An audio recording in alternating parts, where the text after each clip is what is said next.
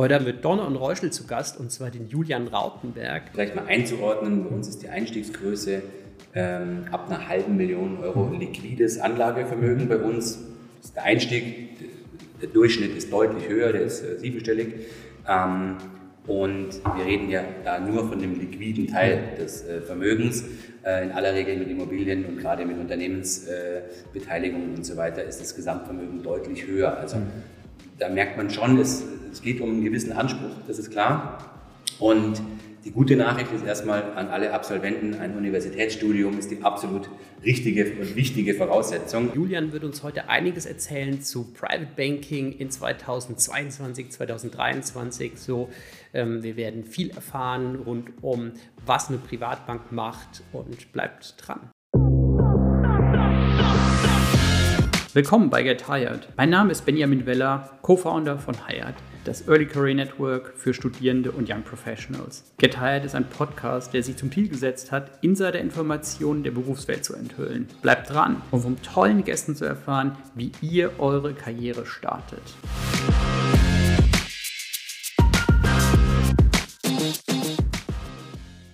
Ja, willkommen zu unserer neuen Podcast-Folge. Ähm, heute haben wir ein ganz spannendes Thema und zwar geht es um Private Banking und heute sind wir nämlich bei einer Privatbank und zwar wir sind heute bei Donner und Reuschel und wir haben bei uns Julian Rautenberg.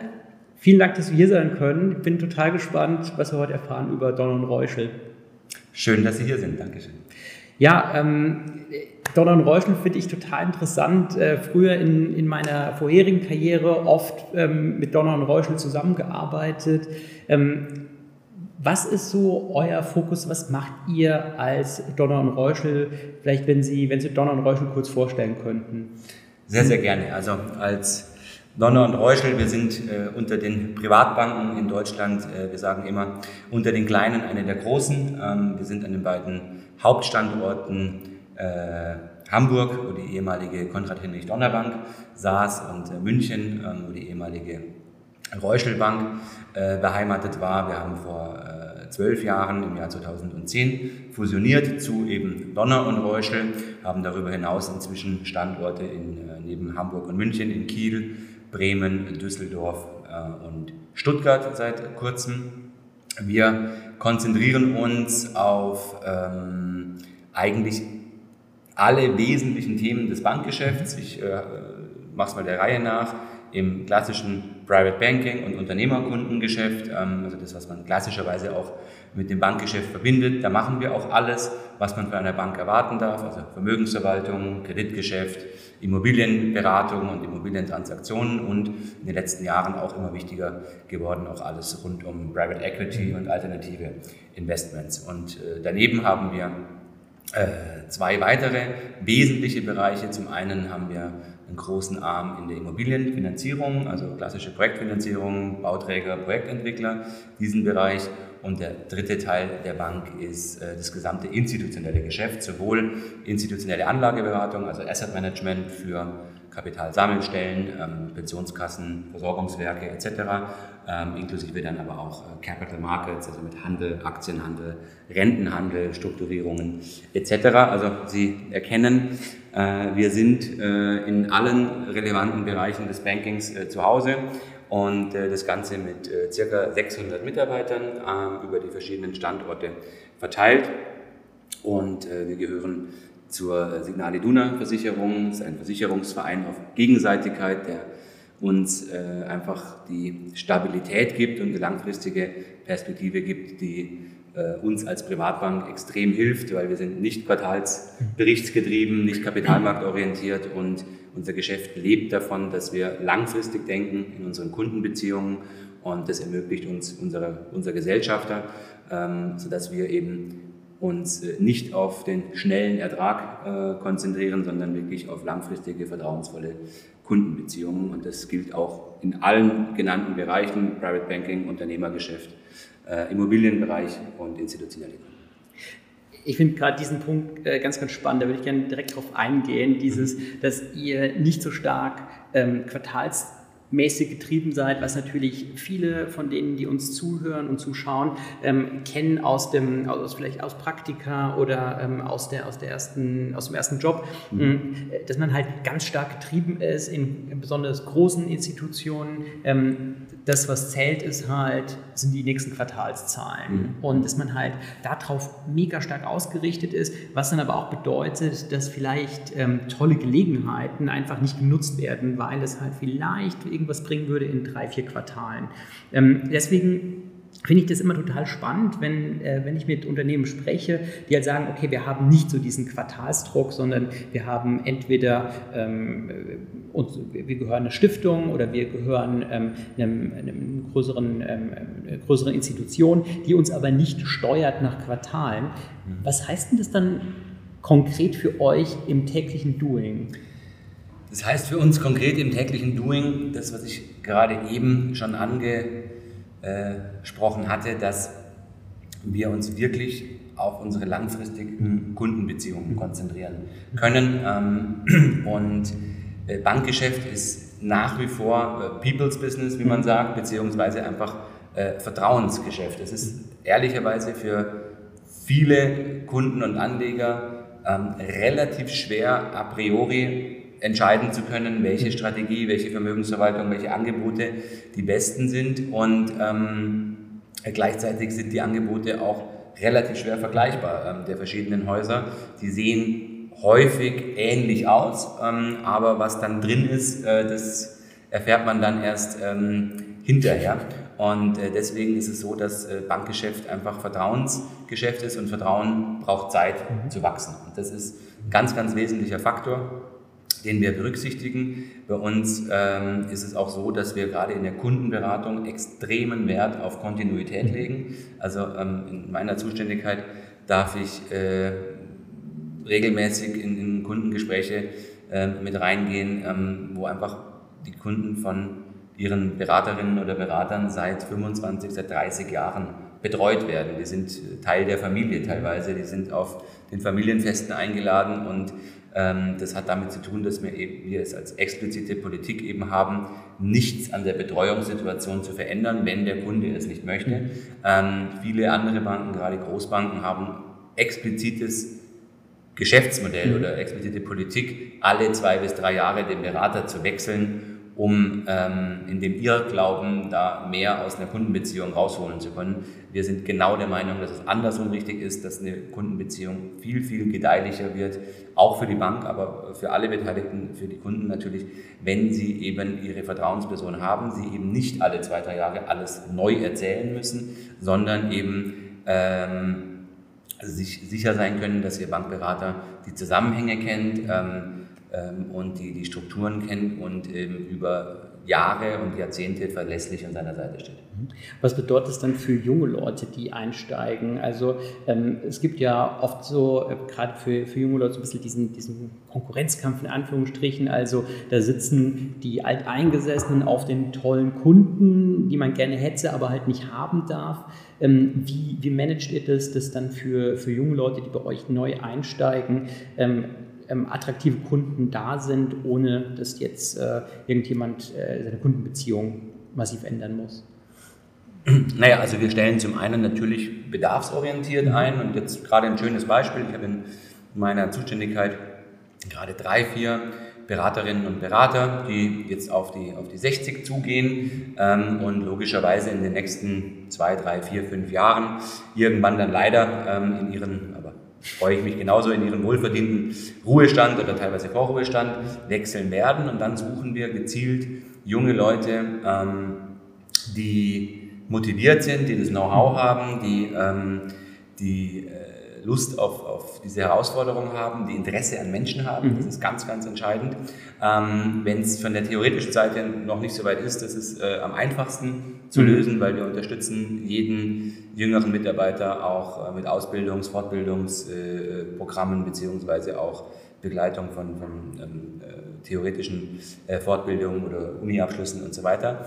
Ähm, und dann bilden wir sozusagen Tandems. Mhm. Ähm, und dann bekommt sozusagen der, der Ältere einen Jüngeren zur Seite gestellt und die beiden betreuen dann über zwei, drei Jahre gemeinsam die Kunden, die ja sehr, sehr auf den Älteren sozusagen fixiert sind, beziehungsweise seit 20, 25, 30 Jahren es gewöhnt sind, von ihm betreut zu werden.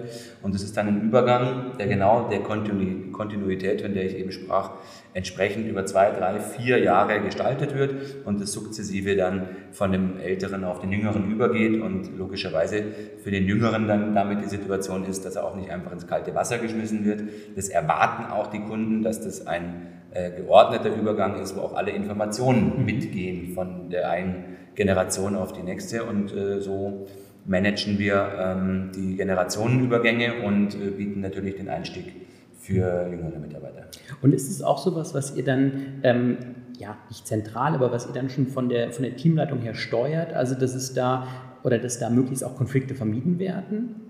Ja, natürlich. Also mhm. das ist natürlich absolute Führungsaufgabe, sich damit auseinanderzusetzen, mit vor allem den, den Mitarbeitern rechtzeitig in den Dialog zu gehen. Ähm, wie ist dein Plan? Wann möchtest du ähm, in den Ruhestand gehen, etc. Und dann natürlich mit genügend Vorlauf das äh, vorzubereiten ähm, und auch äh, mit genügend Vorlauf und rechtzeitig auch geeignete junge Mitarbeiterinnen und Mitarbeiter zu äh, bekommen, die dann auch dieser Aufgabe gewachsen sind. Ich glaube, das ist eine ganz, ganz wichtige Sache, die wir gerade besprechen, weil das ist halt was, was, glaube ich, viele junge Leute wahnsinnig frustriert. Mhm. Ähm, du startest in einem neuen Unternehmen, ähm, bist super motiviert mhm. und dann heißt es, okay, ja, du kriegst mal die 20 Kunden äh, für die nächste Zeit, die sowieso noch nie was gemacht haben, mhm. aber probier das doch mal. Mhm. Und ich glaube halt, das ist für, ähm, für viele junge Menschen, die, die ihre Karriere starten, halt ein, ein äh, ganz, ganz schwierige Situation, ähm, wenn man dann in diese, diese Verteilungskämpfe gehen muss. Deswegen ist es äh, toll, dass ihr das, äh, dass ihr das so, so managt, ähm, dass das eben ähm, so ein Miteinander und nicht so ein Gegeneinander ist. Das hört sich immer so plakativ an, aber ähm, ich glaube, die wenigsten Unternehmen kriegen das wirklich effektiv hin. Hm? Das ist äh, aus meiner Sicht aber jetzt eine Thematik, die gar nicht mal so viel mit jüngeren ähm, oder mittelalten oder älteren ähm, Kolleginnen und Kollegen zu tun hat, sondern das ist wirklich eine Frage der nicht nur Unternehmensphilosophie und Kultur, das auch, aber im Wesentlichen auch tatsächlich, was folgt dieser mhm. Kultur und das ist im Wesentlichen den Anreizsetzungen und Rahmenbedingungen, die man als Unternehmensleitung oder ähm, als, als Führungskraft eben setzt. Und äh, eine Konsequenz bei uns ist eben zum Beispiel, dass wir keine Einzelziele vergeben. Mhm. Also bei uns hat ein Berater kein ähm, Einzelerfolgsziel ähm, abzuliefern in dem Sinne und erst recht keine fein sezilierten Produktabsatzpläne und so weiter, wie das viele andere Banken äh, handhaben. Das ist bei uns nicht so. Das heißt, es gibt relativ viel Freiheit. Aber, und das ist die Kehrseite, es, natürlich wollen wir als Bank Geld verdienen, aber wir sind an Teamwork interessiert. Wir wollen wirklich, dass unsere ähm, Mitarbeiter gemeinsam das Beste für den Kunden erarbeiten. Wir arbeiten oft in Teams, in Tandems, teilweise zu dritt an, einem, an, an unseren Kunden, weil wir auch sehr komplexe Kundensituationen haben, die sehr vielschichtig sind. Ähm, und das führt dazu, dass wir als, als Team denken und wir auch wirklich ganz explizit äh, darauf achten, dass wir äh, keine Beraterinnen und Berater bei uns haben wollen, die einen zu starken Egoismus haben. Mhm. Ehrgeiz schon. Ehrgeiz mhm. ist was anderes. Da haben wir einen sehr hohen Anspruch und wir haben einen hohen inhaltlichen Anspruch und wir wollen das Beste für unsere Kunden erreichen, aber wir wollen keine Selbstoptimierer. Mhm. Ähm, ich finde es total spannend, äh, auch wie das managt, dass ihr sagt, okay, wir, wir möchten Team-Output haben, mhm. Teamziele. Mhm. Ähm, ist das, äh, das ist ja auch wieder dann wahrscheinlich sehr stark verknüpft damit, ähm, als Sie eben sagten, also wir haben jetzt auch ähm, nicht den Druck, jetzt äh, einem Kunden ein Produkt zu, äh, reinzudrücken, zu verkaufen, sondern es geht darum, langfristig eine starke Beziehung aufzubauen. Ähm, ist es dem auch so ein bisschen geschuldet?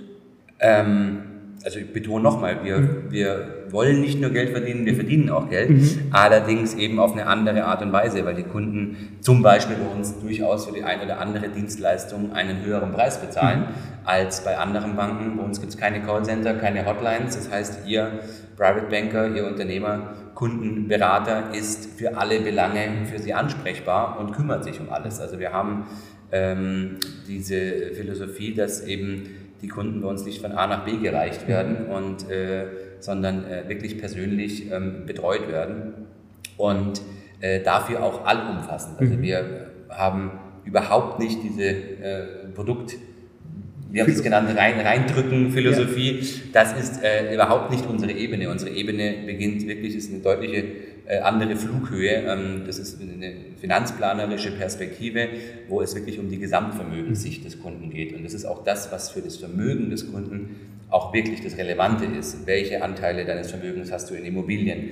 Wie viel Kapital ist in deinem Unternehmen gebunden? Wie viel ist liquide? Und dann davon in Aktien oder in, in alternativen Investments, Private Equity Beteiligungen äh, etc. Gerade die Immobilie macht häufig einen riesen Anteil am Vermögen mhm. aus etc.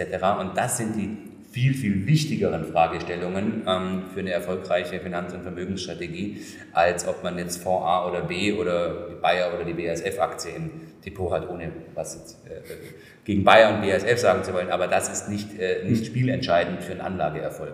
Das äh, geht es vielmehr um die Gesamtvermögensallokation und ähm, da die richtigen Weichen zu stellen. Und das ist die Aufgabe von unseren ähm, Beraterinnen und Beratern. Es ist ja auch ein sehr weites Feld. Also wir haben jetzt gesagt, okay, also Immobilien, ähm, alternative Investments, also ähm, Private Equity, vielleicht auch ein bisschen Venture Capital oder sowas, ähm, hin zu äh, klassischen Fondsprodukten im, im, Aktienbereich, vielleicht auch mal ähm, strukturierte Anleihen oder sowas. Ähm, diese große Produktpalette, ähm, ich glaube, die wenigsten Universitätsabsolventen wissen wirklich überall sehr viel Bescheid, sondern haben vielleicht schon in gewissen Bereichen Praktika gemacht. Mhm. Ähm, jetzt bietet ihr ein sehr, sehr breites Feld an. Wie ähm, als junger Mensch arbeite ich mich dann in die einzelnen Bereiche rein, dass ich da auch sprechfähig bin, weil, wie Sie eben sagten, Ihre Kunden sind natürlich sehr anspruchsvoll und erwarten natürlich dann auch eine ja, erstklassige Beratung mit natürlich einer großen Detailkompetenz. Das ist so, also um das vielleicht mal einzuordnen, bei uns ist die Einstiegsgröße ähm, ab einer halben Million Euro liquides Anlagevermögen bei uns. Das ist der Einstieg, der Durchschnitt ist deutlich höher, der ist äh, siebenstellig. Ähm, und wir reden ja da nur von dem liquiden Teil des äh, Vermögens. Äh, in aller Regel mit Immobilien und gerade mit Unternehmensbeteiligungen und so weiter ist das Gesamtvermögen deutlich höher. Also mhm. da merkt man schon, es, es geht um einen gewissen Anspruch, das ist klar. Und die gute Nachricht ist erstmal an alle Absolventen, ein Universitätsstudium ist die absolut richtige und wichtige Voraussetzung. Nicht, nicht zwangsläufig die notwendige, aber ähm, es ist eine sehr, sehr vernünftige und gute Voraussetzung. Und dann ist es tatsächlich äh, unser Job als Arbeitgeber, ähm, junge Absolventen auch wirklich auf die Anforderungen vorzubereiten. Und das ist äh, im Wesentlichen sind es zwei Themen. Das eine ist der theoretische Teil. Da bietet sich in der, in der Beratung eine Ausbildung an, die eigentlich in, in unserem Segment Standard sein sollte, sage ich mal. Bei uns ist es Standard, das ist der sogenannte Certified Financial Planner. Das ist ein eigener ähm, Studiengang, der auch wirklich anspruchsvoll ist, wo man aber wirklich in der Tiefe die gesamten Beratungsthemen, was Sie gerade schon angesprochen hatten, von Börsen und, und, und äh, äh, börsengehandelten äh, Instrumenten äh, jeglicher Art über eben die Immobilie, über Vorsorge, über Steuern und, und, so weiter. Also alles, was einfach für einen Kunden auf dieser Ebene, auf dieser Flughöhe relevant ist, auch wirklich theoretisch in einem zweijährigen Studiengang ähm, äh, erlernt wird und, und äh, fundiert verankert wird und parallel natürlich dann die ähm, Komponente Training on the Job. Also mhm. am Anfang natürlich einfach mitgehen in Beratungsgespräche, äh, zuhören, lernen, helfen dem, dem Senior sozusagen in der Vorbereitung, in der Nachbereitung und dann so sukzessive eben einzelne Teile selbst übernehmen, zum Beispiel im Gespräch dann eben dem, dem, Junior dann nach einer gewissen Zeit die Gesprächsführung zu überlassen und dass er mal die Vermögensverwaltung vorstellt oder er die, äh, das Reporting-Gespräch erläutert, wie haben sich die, die Märkte entwickelt etc. Natürlich dann unter Anleitung des, des Älteren und so wächst man dann ähm, in der Kombination aus theoretischer Fundierung und praktischer Erfahrung, wächst man dann in den Beraterjob hinein. Und ähm, also Certified Financial Planner oder vielleicht auch CFA ist, ähm, genau. das ist dann was, was ihr dann auch aktiv unterstützt. Mhm. Ähm, so zum einen, dass ihr die Freiräume gebt, also weil, also gerade so diese, die, diese Certified Financial irgendwas ist natürlich auch wahnsinnig anspruchsvoll, so von der, vom Inhalt, aber auch natürlich vom Zeitinvest. Mhm. Ähm, wie, wie managt ihr das? Hm. Also vielleicht für die Zuhörer noch, der äh, CFA ist der hm. Certified Financial Analyst, ähm, der ist quasi das Pendant zum Financial Planner, hm. ähm, während der Planner eben in der eigentlichen Kundenberatung die Relevanz hat, aufgrund eben dieser Gesamtvermögensperspektive, ist der Certified Financial Analyst eigentlich der, die Kapitalmarktspezifizierung. Also alle Leute, die bei uns im Asset Management arbeiten ähm, und wirklich die Anlageentscheidungen treffen, haben in, in, in, der Regel einen Certified Financial Analyst oder auch im Capital Markets Bereich. Also das nur ähm, zur, zur, Abgrenzung. Hier geht es eben überwiegend um wirklich die äh, Kapitalmarktinstrumente. Ähm, auf Ihre Frage ähm, zurückkommend, wir unterstützen unsere Mitarbeiter ähm, in in, in, in diesen Studien. Äh, zum einen finanziell, also mhm. wir übernehmen in aller Regel einen Großteil oder äh, die gesamten Kosten, mhm. das ist schon mal äh, nicht ähm, unerheblich ja. und ähm, stellen sie logischerweise für die Prüfungsthemen und so weiter frei und je nach Absprache auch mal für, mit einem überschaubaren Rahmen äh, auch mal ähm, zur Prüfungsvorbereitung mhm. und so weiter zum Lernen. Aber äh, ja, da kommt auch zum Ausdruck. Selbstverständlich haben wir auch einen gewissen Anspruch. Ähm, und äh, die, die, jungen Mitarbeiter, die wir haben, die machen das äh, im Wesentlichen schon auch zusätzlich mhm. zum, zum Job. Ähm, aber es, es zahlt sich ähm, auch aus für alle Beteiligten am Ende. Ist, das glaube ich. Und es ist ja toll, wenn, wenn Sie da auch ähm, ja, darauf, äh, darauf eingehen, weil ähm, also bei vielen Unternehmen ist es ja in der Tat so, dass es eher wirklich nur separat vom, vom Job gemacht mhm. wird, ohne dass man da jetzt wirklich äh, was draus macht. Sie haben mir auch mal erzählt, ähm, Sie ähm, vielleicht mal kurz auf Ihre Geschichte einzugehen bei Donner und Reuschel. Ähm, da verrate ich nicht zu viel, dass Sie schon, schon länger dabei sind. Ich bin schon länger dabei, ja, ich habe fast alles gemacht ähm, in der Bank. Ich habe tatsächlich beim ehemaligen Bankhaus Reuschel in äh, München vor fast 20 Jahren nach dem Abitur eine klassische Banklehre gemacht mhm. und mhm. saß am Schalter und habe die gesamte äh, ähm, Bank kennenlernen dürfen und ist damals als äh, Auszubildender durch alle Abteilungen gewandert und hat das Bankgeschäft wirklich von der Pike auf gelernt.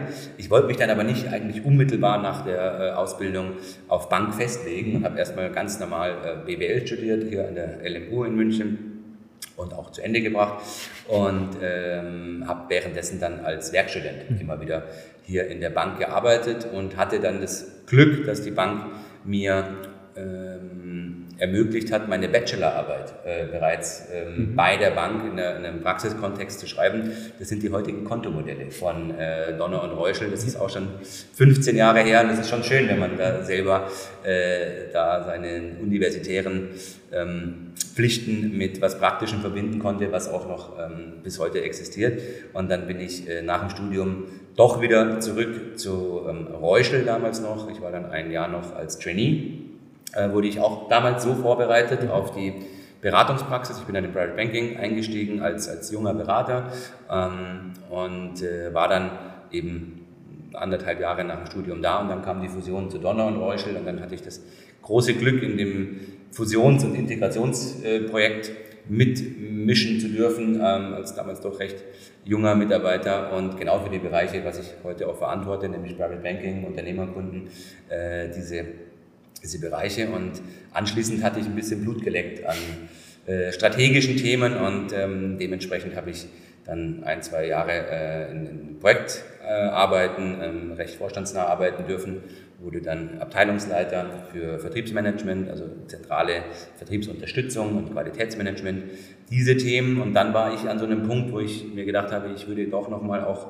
inhaltlich nochmal was anderes machen wollen, ähm, nochmal meinen Blickwinkel erweitern wollen und bin dann über einen Ma ein Masterstudium, der, mhm. auch wieder an der LMU äh, in München gestolpert. Ähm, das nennt sich ähm, Masterstudiengang in Philosophie, Politik, Wirtschaft. Ähm, das habe ich dann damals dem Vorstand äh, angetragen, dass ich das gern machen würde und äh, das wurde dann ähm, vielleicht überraschend für den Zuhörer ähm, äh, genehmigt. Und dann wurde ich auch, wurde ich auch finanziell unterstützt und auch freigestellt ähm, für meine Unitage ähm, und durfte dann ähm, zwei Jahre meinen Master in Philosophie äh, absolvieren und ich habe mich dann äh, sehr stark mit Wirtschaftsethik auseinandergesetzt und äh, anschließend dann für die Bank im, ab 2014, 15 mich mit dem Thema Nachhaltigkeit mhm. auseinandergesetzt. Das war ein direkter Ausfluss aus der, aus der Wirtschaftsethik-Komponente und habe dann einige Jahre das Thema Nachhaltigkeit im Asset Management, der Kooperation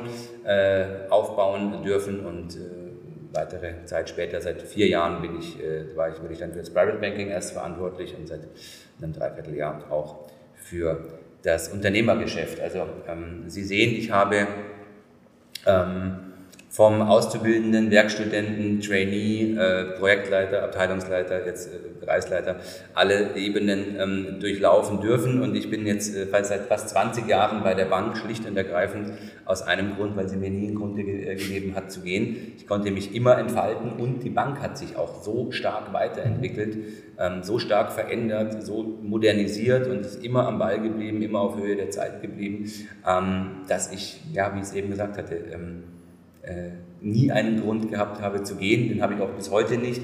Und äh, ich bin auch äh, heute mehr denn je von der Zukunftsfähigkeit dieses, dieser Bank äh, überzeugt, weil wir einfach die wesentlichen Themen äh, immer erkennen und ähm, immer ein Stückchen vor den anderen sind. Und wir tun alles dafür, dass das auch so bleibt.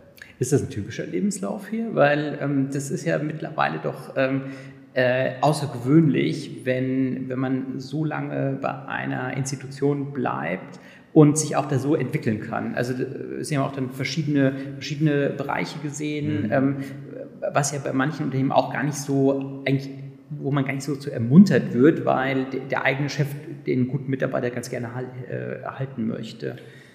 Da hatte ich immer Glück, was meine Chefs angeht, äh, durch die Bank. Ähm, die letzten, im wahrsten Sinne des Wortes, durch die Bank, ähm, die letzten, letzten 20 Jahre.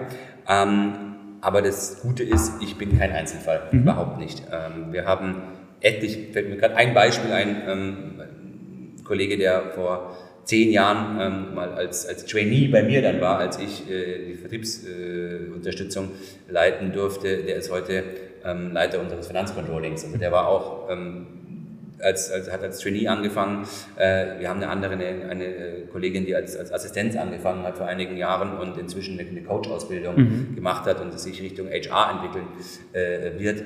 Und äh, wir haben in der Breite, wir haben eine sehr, sehr lange Mitarbeiterzugehörigkeit. Ähm, dementsprechend bin ich da überhaupt nichts Besonderes mhm. mit meinen 20 Jahren. Und äh, wir haben ein Großteil auch unserer Führungskräfte aus äh, der Bank heraus, aus unserem Personal heraus entwickelt. Und ich glaube, das Entscheidende dafür ist, dass wir, und das unterscheidet uns eben von Großunternehmen, wir haben keine vorgefertigten Schablonen. Ähm, für, Person Personalentwicklung ist uns wichtig, da haben wir auch die entsprechenden Formate, Jahresdialoge, ähm, People Development, Konferenzen und so weiter, wo wir wirklich darüber sprechen, Vorstand, Führungskräfte, HR, welche ähm, Entwicklungspotenziale mhm. sehen wir, natürlich mit dem Mitarbeiter auch äh, sprechen und dann eben mit dem Mitarbeiter ähm, reingehen und ähm, mit ihm individuelle Entwicklungspfade festlegen. Und das ist aus unserer Sicht das Wichtigste, was man äh, machen sollte als Arbeitgeber, dass man eben nicht versucht, alle Leute in eine Schablone zu mhm. pressen, dass man sich auch sehr bewusst wird, ähm, Mitarbeiter stärkenorientiert einzusetzen. Das ist was ganz, ganz Wichtiges, weil es ähm, hunderte Studien gibt, dass ähm, es einfach nichts bringt, äh, auf den Schwächen äh, herumzureiten und zu versuchen, die Schwächen auszumerzen. Selbstverständlich gibt es No-Gos mhm. und gewisse Dinge, die müssen gewährleistet sein, aber ein stärkenorientierter Einsatz ist erstmal der, der wichtigste Schlüssel, um nicht nur erfolgreiche, sondern auch zufriedene Mitarbeiter mhm. zu haben. Und genauso sehen wir das, ähm, was die Entwicklung angeht. Da gibt es nicht Schema F, sondern wirklich individuell, wie für unsere Kunden, auch äh, für die Mitarbeiter, nur individuelle Lösungen. Mhm. Also das heißt, das wird auch so von beiden Seiten so ein bisschen initiiert. Also wenn ich jetzt als ähm, Berufseinsteiger ähm, nach einigen Jahren sage, okay, ähm, würde gerne mal einen anderen Bereich sehen, dann spreche ich das mit meiner Führungskraft an und meine Führungskraft ähm, geht dann auch darauf ein, weil ähm, das ist auch so ähm, ein bisschen das, was wir als, als Feedback bekommen, sowohl von vielen Unternehmen als auch natürlich von vielen Berufseinsteigern, dass das natürlich immer so ein bisschen ähm, so eine sehr starke Gratwanderung ist, also dass manche Unternehmen halt sehr, ähm, ähm, sehr, sehr stark diesen Prozess lenken, also sagen, also du gehst jetzt dahin, dahin, dahin und andere Unternehmen dann von ihren Mitarbeitern sehr stark verlangen, sagen, also dass, dass Sie eigentlich alleine diesen, diesen, diese Initiative, Initiative fahren. Ähm, wie schafft ihr das dann so ein bisschen, diesen, diesen Ausgleich herzustellen? Das Entscheidende ist schon, Mitarbeiter zu haben, die selbst initiativ mhm. sind. Mhm. Das ist das Entscheidende, weil im ganzen Leben ähm, wird es immer einfacher, wenn man die Dinge selbst mhm. anspricht, als dass man oder ausspricht, als dass man darauf wartet, dass der andere unausgesprochen drauf kommt. Das ist mit der Liebe so, das ist bei allem so. ja. ähm, das mal als äh, grundsätzliche Lebensweisheit. Und das ist wirklich äh, ganz wichtig. Der Mitarbeiter muss selbst initiativ sein, muss selbst initiativ werden und im Idealfall natürlich auch eine Idee haben, eine Haltung haben, wo er denn hin möchte. Und dann ist es natürlich unsere Aufgabe auch zu spiegeln, ist es realistisch, sehen wir das auch so, sehen wir dich vielleicht gar nicht in dem Bereich und warum. Also man muss sich da auch offen äh, Feedback geben und, und das einfach abgleichen, was sind die Erwartungen, die gegenseitigen. Und dann ist es so, dass äh, in Aufgabe der Führungskraft ist, eben mit dem Mitarbeiter gemeinsam diese Entwicklungspfade zu ähm, skizzieren und was sicherlich dann ein Vorteil der Größe unseres Hauses ist, also einfach nur um ein Gefühl zu geben, 600 Mitarbeiter, wir sind auf der, ähm, wir sind, haben zwei Vorstände, sind darunter 15, 16 äh, Bereichsleiter, also da kennen sie und mhm. kennen sich alle handelnden Personen logischerweise sehr gut und man kennt auch, die, die Mitarbeiter kennen sich auch alle untereinander. Ähm, das heißt, die Wege sind sehr kurz und da gibt es dieses Ressortdenken in dem Sinne, wie das vielleicht bei größeren Unternehmen ist, äh, so nicht. Und ähm, wenn ein Mitarbeiter woanders hin möchte, in einen anderen Bereich, dann sind die Wege so kurz, dann kann er auch selbst äh, da mal initiativ werden, sollte die Führungskraft da wirklich versuchen, das zu verhindern. Da ist mir aber nicht bekannt, weil ehrlicherweise ist es auch zu kurz gesprungen und gedacht, wenn ein Mitarbeiter einen Wunsch hat, sich zu verändern, dann äh, wirst du ihn nicht aufhalten mhm. als Führungskraft. Im Gegenteil, ähm, es gibt einen, schöner, einen schönen Leitsatz, den ich mir äh, selber äh, ja, hinter die Ohren geschrieben habe und den ich ähm, wirklich versuche täglich zu beherzigen ähm, und den ich auch wirklich so verstehe und der ist äh, leading, leading, means um, to love to see people grow. Äh, also mhm. Führung bedeutet einfach es zu lieben, Leuten beim Wachsen zuzusehen. Und das ist genau das, worum es in der Führung gehen sollte. Und deswegen äh, arbeite ich sehr gerne mit, mit jüngeren Kolleginnen und Kollegen zusammen und freue mich, wenn sie ähm, sich entwickeln und einfach hier ihre, ihre Kraft entfalten, die, von der wir uns, über die wir uns dann alle freuen. Mhm. Ähm, auf eine Sache würde ich gerne noch kurz zurückkommen. Ähm, sie sagten, ähm, also Sie haben äh, eine Ausbildung zum Bankkaufmann gemacht, habe ich auch, deswegen äh, finde ich das schon sehr sympathisch. ja, ähm, ähm, ähm, äh, und dann ähm, haben Sie als, als Werkstudent während des Studiums gearbeitet. Ähm, jetzt nur um es klar zu machen, es ist jetzt aber so, dass ähm, wenn man jetzt keine Bankausbildung hat und keine, ähm, jetzt nicht als Werkstudent hier schon gearbeitet hat, ist es trotzdem sehr gut möglich, ähm, bei, bei Donner und Reuschel den, den Einstieg zu, zu finden als, als, als Junior-Talent. Ja, absolut. Mhm. Also, wenn man bislang keinen Banking Background hat, ähm, ist es nicht schlimm mhm. per se. Ähm, dann sollte es aber schon tendenziell ein wirtschaftswissenschaftliches mhm. Studium sein. Das hilft zumindest. Mhm. Also ähm, es geht natürlich am Ende gerade auch im Kunden, gerade im Kreditgeschäft mhm. und so weiter, da geht es schon knietief um Zahlen und da mhm. sollte man eine Bilanz verstehen und auch äh, die anderen Kennzahlen etc. Also da sollte es schon logischerweise ein gewisses wirtschaftswissenschaftliches mhm. äh, Fundament geben. Ähm, aber tendenziell ist auch so, wenn jemand bislang gar nichts damit zu tun hatte, dann wird er sich auch nicht unbedingt mhm. wahrscheinlich für eine Bank äh, interessieren. Aber und eine Lehre ist generell, auch das muss ich sagen, ähm, aus meiner Sicht nie von Nachteil, das können mhm. Sie wahrscheinlich auch bestätigen, ja, das würde ich bestätigen. Äh, weil man einfach mal so einen sehr praktischen Einblick in, in die Unternehmenswelt bekommt. Aber auch das ist nicht, äh, nicht Voraussetzung. Ähm, wenn es dann so ist, dass man äh, zusammenkommt, dann ist für uns in der, in, im Einstellungsprozess ist tatsächlich nicht die Noten das Entscheidende. Ähm, die Inhalte, ja, da sollte schon einfach ein Bezug da sein. Ähm, letztlich ist, wir suchen die richtigen Persönlichkeiten mit der richtigen Einstellung. Ähm, weil ganz klar ähm, meine Haltung auch ist, dass ähm, fachlich kann man alles lernen. Fachlich, inhaltlich kann man alles lernen, aber Personality kannst du nicht lernen. Das ist, ist so. Und auch Themen wie Verlässlichkeit, Werte, ähm, Vertrauen, Zuverlässigkeit, ähm, auch ein Stück weit Anspruch an sich selbst. Das sind alles Dinge, die muss der Bewerber mitbringen. Ähm, und äh, an allem Inhaltlichen kann man dann arbeiten. Und über die genannten Instrumente, sowohl theoretisch als auch äh, Training on the Job, das ist dann alles machbar. Wenn die Einstellungen und die Voraussetzungen da sind, dann äh, ist, das, ist das alles lernbar. Einer meiner ehemaligen Chefs, der auch viel viele Sachen gesagt hat, die nicht so zitierfähig sind, hat immer gesagt, also die richtige Person kann alles lernen, aber die richtige Persönlichkeit zu sein, das kann man nicht lernen. Und ich glaube, das ist eine, so, so ein Satz, der, ähm, ja, ich glaube, das ist bei ganz vielen Bereichen so. Und mhm. ich glaube, da, da, kann man ja dann auch als Persönlichkeit äh, sich äh, sich entwickeln und diese, diese, diese Offenheit ähm, entwickeln, dann auch Neues, Neues auszuprobieren. Ganz klar. Also ich äh, habe den Satz ja ähnlich äh, Ge gesagt. Genau, ganz es genau, ist, ja. Es, es, es, es ist auch so, ähm, wir erwarten aber nicht, dass jemand mit 22, 23 die Persönlichkeit hat, um einen 60-jährigen Multimillionär mhm. betreuen zu können. Da muss man auch mal, mhm.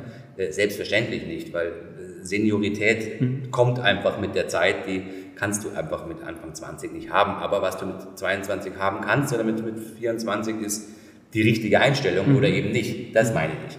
Und da, ähm, das hat was mit, mit Personality zu tun.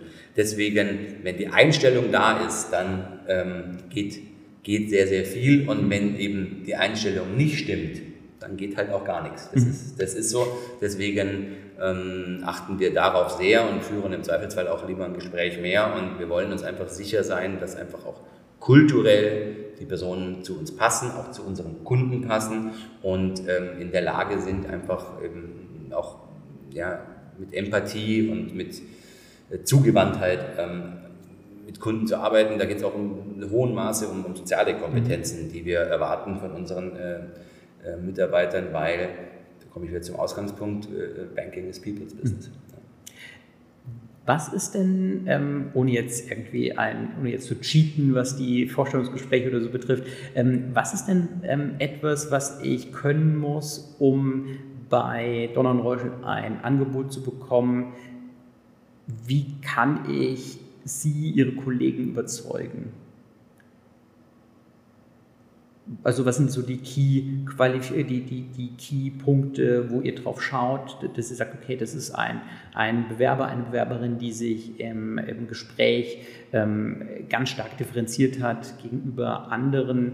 Ähm, also ähm, ich sehe, ich sehe das auch sehr, sehr ähnlich, dass, dass, man, dass man über Noten gewisse Indikationen bekommen kann, aber ähm, äh, die PS dann auf die Straße zu bringen, ist natürlich nochmal eine ganz andere Sache. Ja.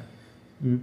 In der Tat, also wir reden jetzt von Absolventen, Young genau. Professionals. Genau. genau. Und ich kann jetzt logischerweise nur für für den Beratungsteil, mhm. also der Teil sprechen, der mit dem Kunden zu tun hat. Da ist es, und ich gehe jetzt einfach mal von einem Berater, mhm. ähm, der Berateranforderung oder Beraterin-Anforderung aus, da ist es ja ein Stück weit das Gesamtpaket. Mhm. Ähm, die Note ist, ist es definitiv nicht, mhm. auch das muss man ganz klar sagen. Es ist die, die Kombination eben aus, aus, aus Auftreten, mhm. aus Einstellung, aus Stück weit Ehrgeiz mhm. und Lust auf, auch auf das Thema. Man, mhm. muss, man muss eine gewisse, ähm, logischerweise, Neigung haben zu Zahlen, zu, zu Finanzen, ähm, all das, weil das muss man einfach inhaltlich durchdringen und dem Kunden auch wirklich kompetent beraten können.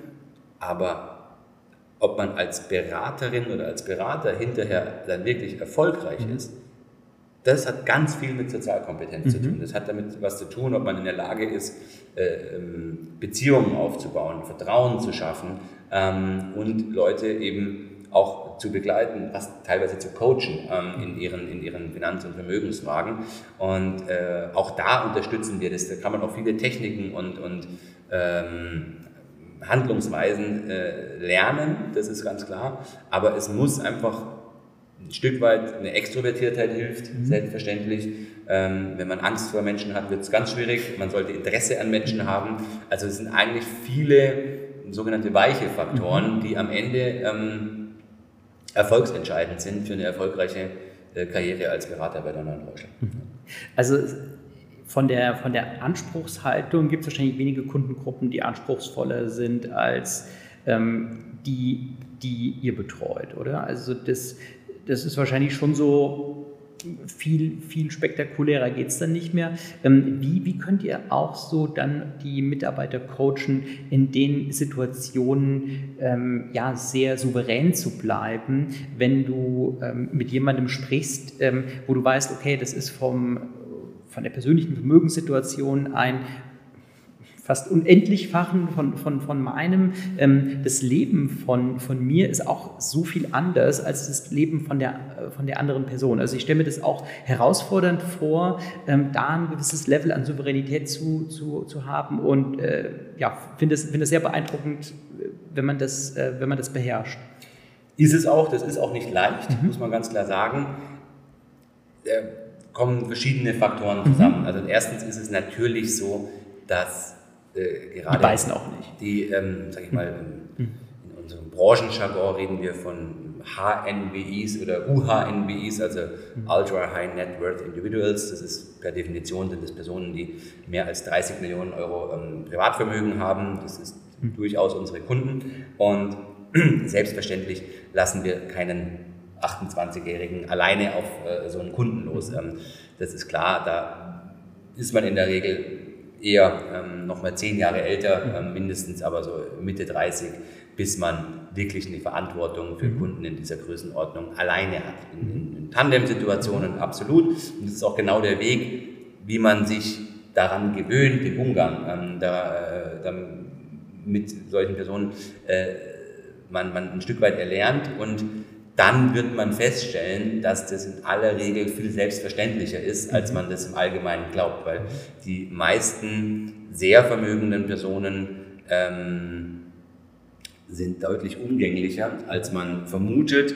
Ähm, sie sind sehr, sehr kritisch, mhm. das ist klar, sie haben einen hohen Anspruch, ähm, auch das ist klar. Also man muss fachlich, inhaltliche Exzellenz äh, zeigen und ähm, man muss auch in der Abwicklung und einfach in dem ganzen Doing äh, sollte man sehr akkurat arbeiten. Das erwarten diese Personen zu Recht ähm, von uns, aber auf der menschlichen Ebene geht es genauso um, ist es vermögensunabhängig darum, dass man empathisch ist, dass man wirklich Interesse hat, dass man es eben schafft, das Vertrauen aufzubauen und das ist dann nicht so viel unterschiedlich, ehrlicherweise, als, ähm, als mit, mit, Personen, die vielleicht äh, eine Null weniger äh, im, im Vermögen stehen haben. Es geht darum, den Menschen ähm, zu erreichen und, und, eine Beziehung zu ihnen mhm. aufzubauen. Und das ist äh, vom Grundsatz mit allen Personen am Ende gleich. Mhm. Ja, ähm, äh, mega spannend. Ähm, wenn, ähm, wenn Sie jetzt auf eine Arbeitswoche zurückblicken, was ist da etwas, wo Sie dann am Freitagabend sagen, okay, das war jetzt so das Highlight meiner Woche? Das Schöne ist bei mir, also ich äh, habe ja die das große Privileg, ähm, in, der, Führungsfunktion zu sein und ähm, mit meinen Mitarbeitern gemeinsam äh, sehr viel äh, in, Kundengesprächen zu sein, wo ich, wo ich äh, dazu komme, teilweise einfach um ein paar inhaltliche Themen zu klären, teilweise auch einfach nur um Hallo zu sagen. Auch das hat was mit, mit Wertschätzung zu tun, dass man sich äh, zeigt und dass man einfach auch dem Kunden signalisiert. Äh, es freut mich, es ist mir wichtig, dass Sie, dass Sie bei uns sind heute. Ähm, also habe ich jede Woche das Privileg, sehr viele verschiedene Persönlichkeiten kennenzulernen. Und auch das möchte ich noch hinzufügen. Das ist was, was glaube ich in der Beratung in unserem Hause was sehr, sehr Besonderes ist, was ich, ich seit jeher geliebt habe, wenn man sich für Menschen interessiert, dass man eben Menschen unterschiedlichster Art kennenlernt. Unternehmer, Privatpersonen, Ärzte, Freiberufler, äh, whatever, aus unterschiedlichsten Branchen etc. Und die alle eine andere Sicht auf die Welt haben, zu den Dingen haben. Und wenn man Interesse an den Menschen und Interesse an an, an verschiedenen Themen hat, dann ist das unglaublich bereichernd, sich immer wieder austauschen zu können und das Ganze sehr vertraut natürlich, in sehr vertrauten Umfang äh, machen zu können. Also ich finde, jede Kundenbegegnung ist per se eine Bereicherung. Ähm, dann haben wir häufig auch Veranstaltungen, äh, wo wir Kunden einladen, einfach weil wir auch ein Stück weit Plattform sind für unsere Kunden, ähm, dass die sich untereinander kennenlernen. Da haben wir oft sehr, sehr spannende Formate und ähm, und dann die ganzen äh, Personalthemen äh, genauso. Ich, ich äh, schätze es sehr, mit meinen Mitarbeitern äh, regelmäßig im Austausch zu sein, ähm, jungen Mitarbeitern äh, Gespräche zu führen über ihren Entwicklungspart. Ähm, und äh, insofern ist eigentlich das Schönste an meiner Arbeitswoche ähm, an jeder Woche und an jedem Tag wieder, dass er nie gleich ist wie der Tag davor und dass es dann auch mal äh, eine Woche gibt, wo am Freitagnachmittag äh, eine Podcast-Aufzeichnung stattfindet, ähm, weil das wunderbar ist. Am Montag äh, unterstütze ich eine äh, aus unserer Sicht unterstützenswerte äh, Kampagne äh, in München zu einer positiven Stadtentwicklung. Mhm. Ähm, bin ich bei einer Pressekonferenz mit dabei und ähm, man kann, ja, unser Job ist sehr, sehr vielseitig und sehr, sehr vielschichtig und das ist das, was ich an meiner Arbeit wirklich liebe und was das Bankgeschäft auch ausmacht. Du bist als Bank ein Stück weit immer auch Seismograph mhm. für die gesellschaftlichen Entwicklungen. Du kriegst sehr schnell mit, was passiert an den Märkten, logischerweise, wie reagieren die Kunden und so weiter. Das heißt, wenn man Interesse an gesamtgesellschaftlichen Zusammenhängen hat, dann ist man in der Bank ziemlich gut aufgehoben. Mhm. Ähm, weil wir es eben äh, kurz schon ansprachen, das Thema Nachhaltigkeit. Mhm. Ähm, das, ähm, ist es ein Thema, was, was sehr stark getrieben wird von euch als Institution oder von euren Kunden, die einfach sagen, das ist für uns, für mich jetzt ein ganz, ganz wichtiges Thema, ich brauche dazu Lösungen oder ist es beides? Mhm. Es ist beides und noch mehr. Mhm. Also es ist zum einen tatsächlich eine gewisse Grundüberzeugung, die wir im Unternehmen haben, jetzt mal als, es hat wirklich verschiedene Dimensionen und ich versuche sie mal mhm. nacheinander abzuschichten.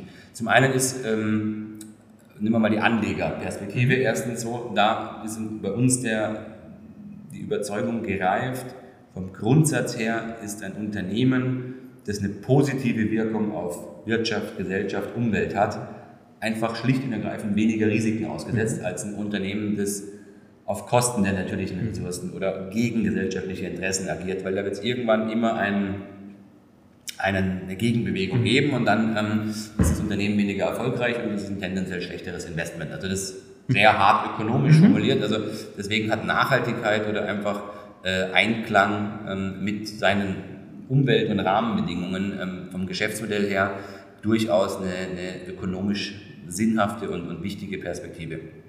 Punkt eins. Punkt bin immer noch beim Thema Geldanlage und Vermögensanlage, also wie investieren wir, deswegen haben wir diese Perspektive durchaus da drin, weil ja, das ist in den letzten Jahren auch mehr geworden, dass Kunden Interesse haben, eben äh, in gewisse, äh, gewisse Dinge vor allem auch nicht zu investieren, mhm. ähm, mit Restriktionen einfach sagen, ich möchte diese oder jene Branche nicht, etc. Ähm, also natürlich gibt es auch eine gewisse Nachfrage.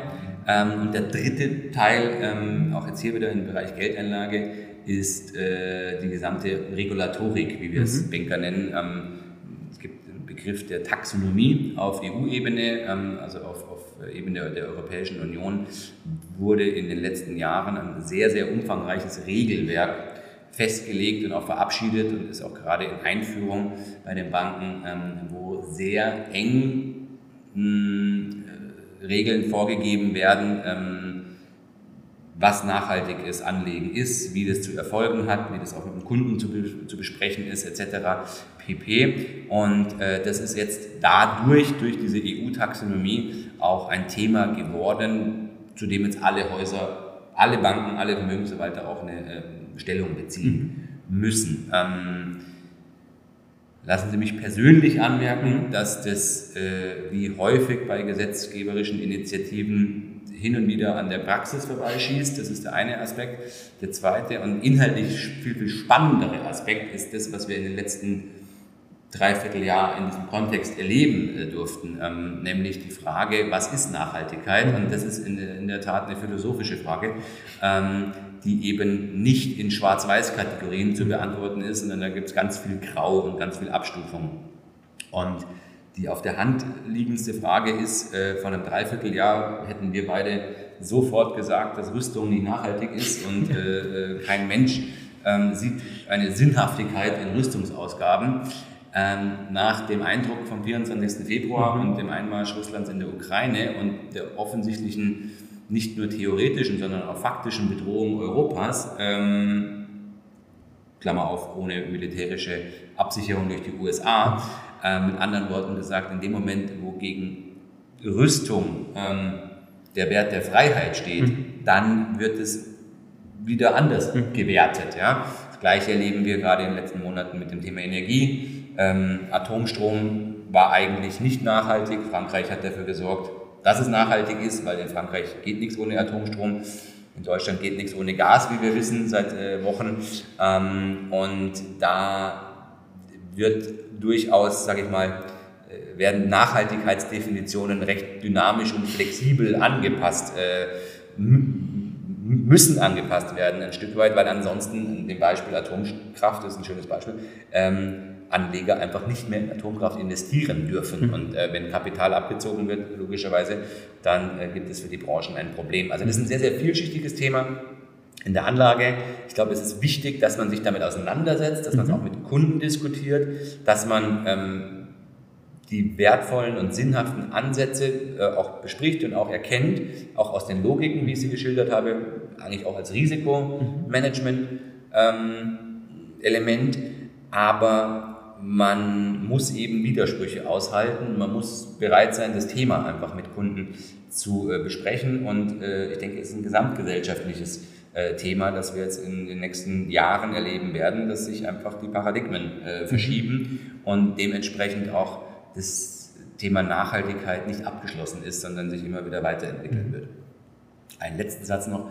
Ähm, für uns als Institution ist es natürlich auch, hat auch was mit das Corporate Citizenship, also einfach mhm. als, als ähm, Unternehmen achten wir natürlich äh, darauf, dass wir einfach nicht unnötig äh, Ressourcen mhm. äh, verschleudern. Ganz banal, was den Papierverbrauch angeht, aber auch was unsere, ähm, unser Flugaufkommen äh, angeht, all diese Themen.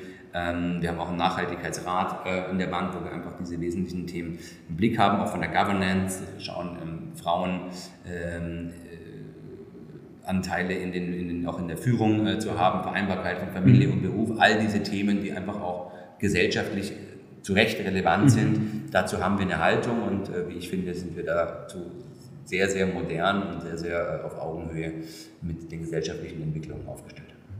Ähm, ich habe dazu folgende Anschlussfrage, äh, weil Sie sagten, ähm, man muss auch Konflikte aushalten können. Ja. Ähm, ich stelle mir das als extrem herausfordernd vor, wenn ich mit einem Ultra High Net Worth Individual spreche und da entstehen Konflikte in, in dem Gespräch über verschiedene Positionen zum Beispiel. Ähm, wie, wie manage ich sowas? Also, also wenn, wenn jetzt mal jemand sagen würde, also, vor, also letztes Jahr noch gesagt hätte, ja, also ich finde Landminen aber eine hervorragende Investmentmöglichkeit. Hm. Gut, also die Frage ist ja immer, was der Kunde für eine Meinung oder Haltung hat. Mhm. Und die mhm. Frage ist ja, ähm, ob man ihn dabei erstens bestärkt mhm. ähm, oder nicht. Mhm. Oder, und vor allem ist die Frage, ob man ihn dabei in der Umsetzung unterstützt. Ähm, und ähm, Ersteres kann er ja einmal haben, mhm. seine eigene Meinung. Äh, die letzteren beiden Punkte kann ich mir überleben, als, äh, überlegen als, als Berater und als Institution. Und ähm, als Berater ist es schon ähm, erforderlich, dass man ein Rückgrat hat, mhm. ähm, dass man auch Kunden ähm, durchaus mal, auch bei persönlichen Fragestellungen ist es auch so, dass man hin und wieder, sonst ist man kein guter Beratgeber, mhm. kein, kein guter Berater im Sinne von Ratgeber, ähm, wenn man immer nur das sagt, was der Kunde hören will, dann kann sich der Kunde den Ratgeber auch äh, schenken. Deswegen ist es so, dass man eben, wenn der Kunde irgendwelche Ideen hat, ich verkaufe jetzt diese Immobilie und kaufe diese und jene und so weiter und man einfach das objektiv anschaut und sagt, ehrlicherweise, ich glaube, das ist äh, nicht sonderlich mhm. sinnhaft, dann sollte man es dem Kunden sagen. Und ähm, das ist immer noch seine Entscheidung, aber als Berater hat man die Pflicht, nach bestem Wissen und Gewissen auch eine Empfehlung abzugeben. Äh, also ich finde es ein ganz, ganz spannendes Thema, weil ich stelle mir das extrem herausfordernd vor. Also gerade ähm, bei, bei Menschen, die halt so eine wirklich so eine ja, auch enorme Lebensleistung hier oft vollbracht haben. Also die meisten Menschen sind ja nicht Ultra Net Worth Individual, ähm, weil sie Lotto gewonnen haben, sondern die, die meisten haben ja eine, eine enorme Lebensleistung vollbracht. Und ähm, da ist es natürlich so ähm, sehr, sehr spannend, auch sehr respektablen oder sehr respektierenden Dialog zu führen. Ja. Das ist so, aber interessanterweise ist es gerade auch so, dass gerade diese Menschen, die oft auch in ihrem Unternehmen ähm, Tausende von Mitarbeitern haben und genau wissen, dass sie eigentlich auch nicht die Wahrheit gesagt bekommen, mhm. es sehr schätzen, wenn sie eine unabhängige Privatbank haben mit einem gut ausgebildeten, fundiert argumentierenden Berater oder Beraterin, ähm, die schätzen sehr das ehrliche Wort. Ähm, das muss man sich allerdings, dieses Standing muss man mhm. sich erarbeiten. Das ist klar, dafür braucht es Vertrauen, dazu braucht es äh, fachliche, inhaltliche Exzellenz und Kompetenz. Ähm, und dann kann das mit der Zeit entstehen, dass man genau diese Rolle hat, dass man eben dem Inhaber eines großen Vermögens auch mal ähm, unangenehme Dinge äh, sagt. Stichwort Nachfolge, die eigene Nachfolge zu regeln, ist ein Klassiker aus unserer Sicht eine der wichtigsten Dinge, die, was, was Menschen tun sollten, einfach, weil wir immer wieder sehen, was für, ein, was für Dramen entstehen, wenn es nicht geregelt ist. Also regel rechtzeitig deine Unternehmensnachfolge, regel auch äh, dein Erbe ähm, etc. pp. Das sind Themen, da darf man als, da ist es unsere Pflicht als Berater, den Kunden auch darauf hinzuweisen. Und ähm, wenn man sich das Standing und das Vertrauen erarbeitet hat, dann nimmt er das in der Regel auch an. Andere Frage, wie ist normalerweise euer Dresscode? Äh, hat sich völlig verändert, muss man ehrlicherweise sagen. Also äh, erstmal gilt Kunden angepasst. Mhm. Ähm, wir haben äh, generell so gut wie nie Krawatte eigentlich an. Wenn ich mhm. aber einen älteren Herrn äh, als Kunden habe, der seit 50 Jahren ähm, immer eine Krawatte anzieht, äh, in, im Termin, dann selbstverständlich tue ich ihm den Gefallen und ziehe mir auch eine Krawatte an. Das ist, hat was mit Höflichkeit und mit Respekt zu tun. Im Alltag äh, ist es so inzwischen häufig Chino, Hemd, Sakko, Lederschuhe ähm, sind gar nicht mehr so üblich, auch häufig Sneakers, aber ähm, bei Abendveranstaltungen und so weiter ist es äh, durchaus der Anzug äh, und selbstverständlich Lederschuhe. Ähm, in der Summe ist es aber so, dass es deutlich relaxter geworden ist. Also es ist lange nicht mehr so, dass ich jeden Tag im Anzug in die Arbeit gehe. Ich habe auch, wir haben auch völlig flexible und mobile Arbeitssituationen. Ich arbeite von zu Hause, von unterwegs ähm, und so weiter. Und äh, das, das Thema ist keins mehr ähm, in dem Sinne und häufig auch selbst bei Neukundenterminen, gerade auch Unternehmer und so weiter, die kommen selbst auch in Turnschuhe und mhm. Jeans daher.